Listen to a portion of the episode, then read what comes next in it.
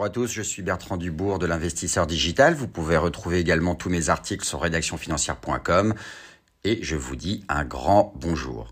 Les marchés financiers aujourd'hui, ben, ils peuvent devenir rapidement volatiles en cas d'incertitude. C'est ce qui se passe en ce moment, notamment euh, avec des actions comme Netflix, qui ont tendance à lourdement chuter en bourse en ce moment.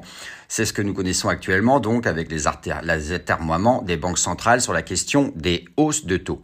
Dans ce contexte euh, incertain, les valeurs défensives peuvent être une réponse adéquate pour se positionner en bourse dans la joie et la bonne humeur.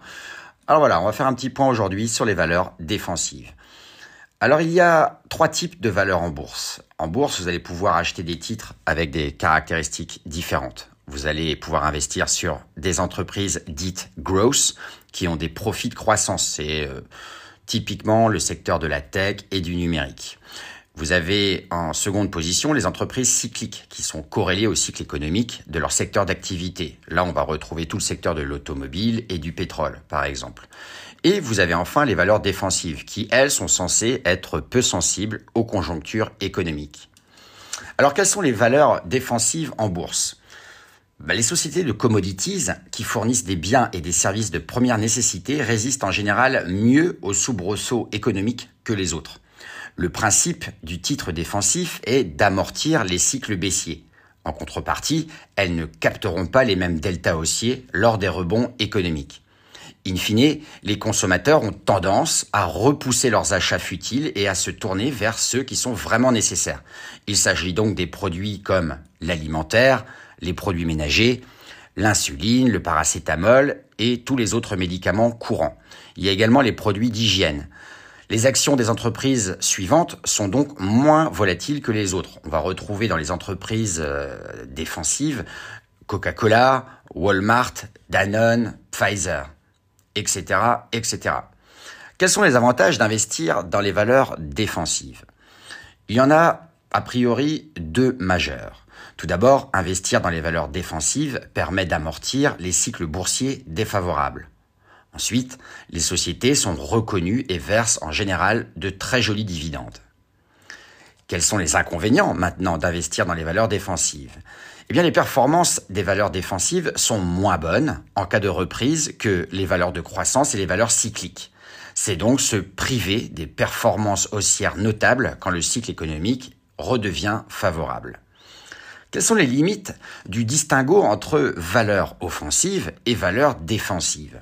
Les notions entre les valeurs défensives et offensives sont relatives et souvent assez mouvantes. Par exemple, lors de la crise de 2009, l'action Pernod Ricard a perdu 22% de sa valeur au premier semestre, quand l'indice européen de l'alimentaire, lui, n'avait baissé que de 6,5%. Alors cette catégorisation entre valeurs défensives et offensives est donc évolutive selon les facteurs microéconomiques.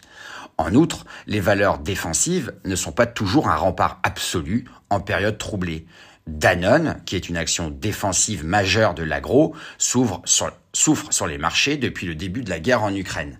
En cause, la hausse du prix des matières premières qui pèse sur son cours. Il faut donc relativiser ces notions et rester attentif au marché et à la macroéconomie en général. Alors pour terminer ce petit podcast sur les valeurs défensives, je vais vous donner une petite info bonus et vous présenter très succinctement sept valeurs défensives connues et d'autres qui sont moins connues. Dans les valeurs défensives, vous allez pouvoir trouver sur les marchés, sur un marché relativement profond et liquide, vous allez pouvoir trouver Viscofan. C'est le roi de la pose saucisson. Suite, vous allez également pouvoir faire du stock picking sur Colruyt. C'est une société de grande distribution de consommation non cyclique. Ensuite, il y a Veolia, qui est le numéro un mondial des prestations de services liés à l'environnement. Vous avez aussi Suez, qui est un expert dans les métiers de l'eau. Vous pouvez trouver Essilor, qui est dans la conception et la production industrielle de verre et de lentilles ophtalmiques. Vous allez trouver Sanofi, qui est une multinationale dans le secteur de la santé mais également Biomérieux, acteur majeur des équipements de diagnostic. Voilà, pour terminer, un petit avertissement, toutes ces informations sont bien entendu globales. Elles ne tiennent pas compte de votre situation personnelle et ne constituent pas des recommandations personnalisées en vue de la réalisation de transactions et ne peuvent donc pas être assimilées à une prestation de conseil en investissement financier. Je vous invite donc à faire vos propre recherche avant d'investir sur des actions défensives. Je vous dis à très bientôt pour un podcast sur l'investisseur digital. Ciao, ciao.